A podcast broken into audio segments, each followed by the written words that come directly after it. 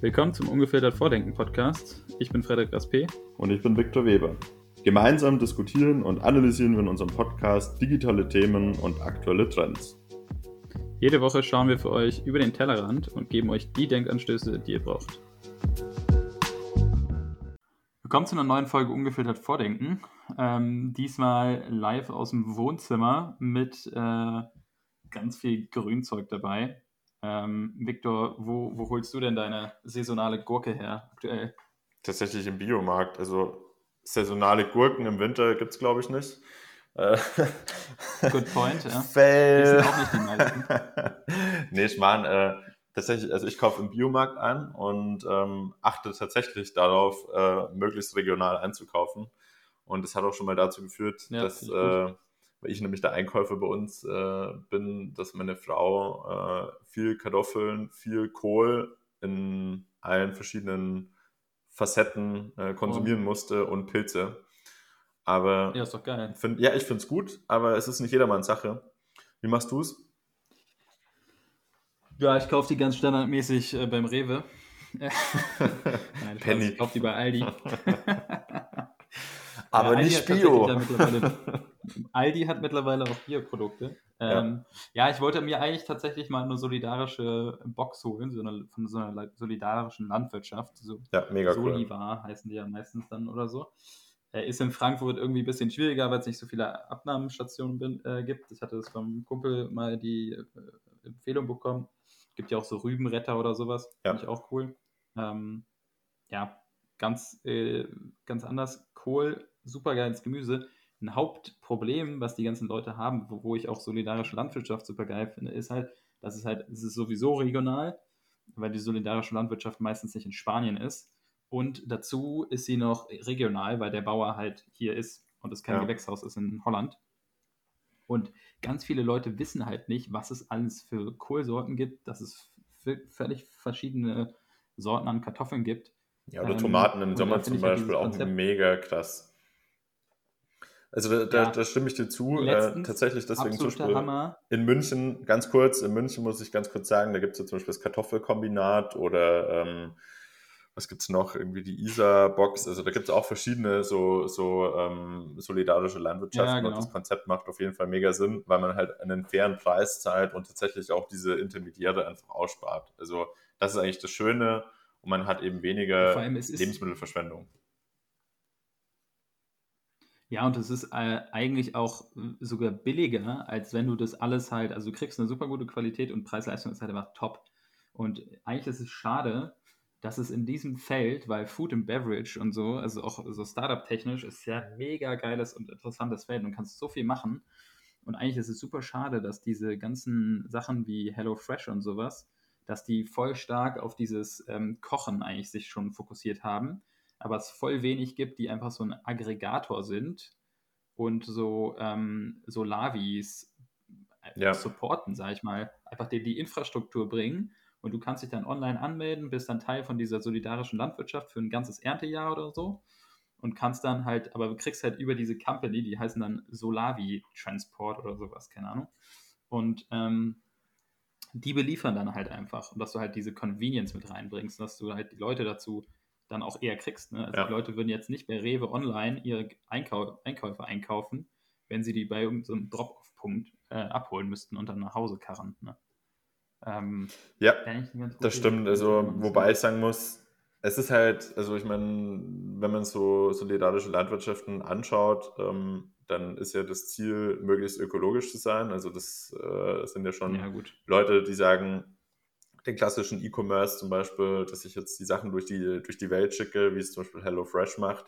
Das hat für mich persönlich auch nichts mit Nachhaltigkeit zu tun, weil es auch alles eingepackt ist und steht nee. Verpackungsmüll.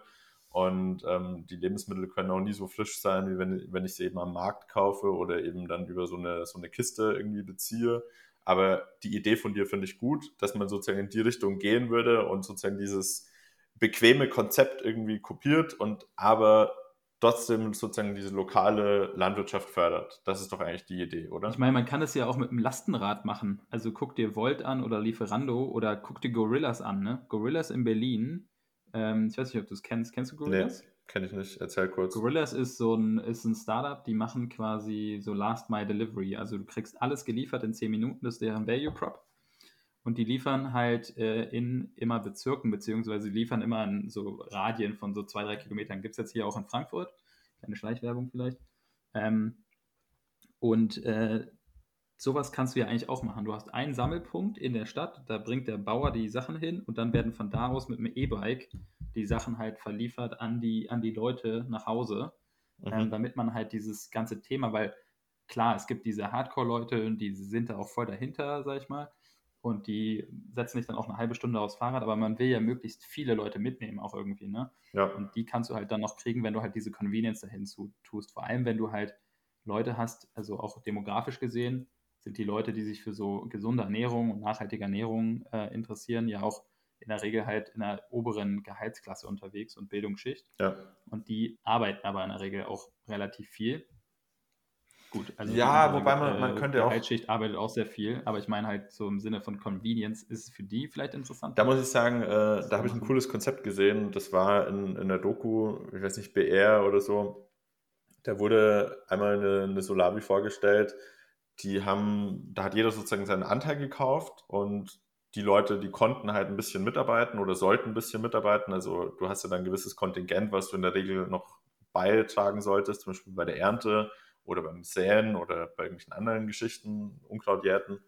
Und jemand, der eben weniger finanzielle Mittel hat, ähm, da hatten die eben explizit jemanden genannt, eine Person, die Hartz IV empfangen äh, bekommen hat. Ja, die konnte auch genauso eben dann die Lebensmittel erhalten, hat aber einfach mehr mitgearbeitet.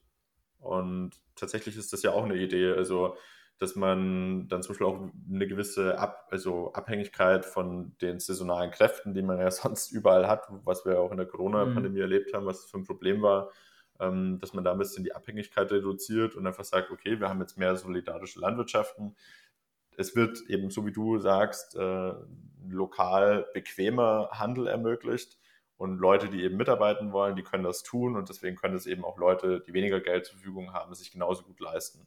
Und ist ja auch mega, du kannst es ja noch weiterdenken, kannst ja auch sagen, du hast dann so eine Community und dann hast du in dieser solidarischen Landwirtschaft noch einen Arbeitsplan oder so, wo sich Leute eintragen müssen und du musst halt deine Stunden machen. Ja, ist so. Halt das ist, ist, ist, jetzt schon so in vielen. Also tatsächlich ist es. Ja, aber ich meine halt digital. Ah, ja, klar. Ist es auch schon digital? Es gibt. Du hast dann so ein digitales Ding und dann kannst du quasi, desto mehr du arbeitest, desto weniger zahlst du. Ja.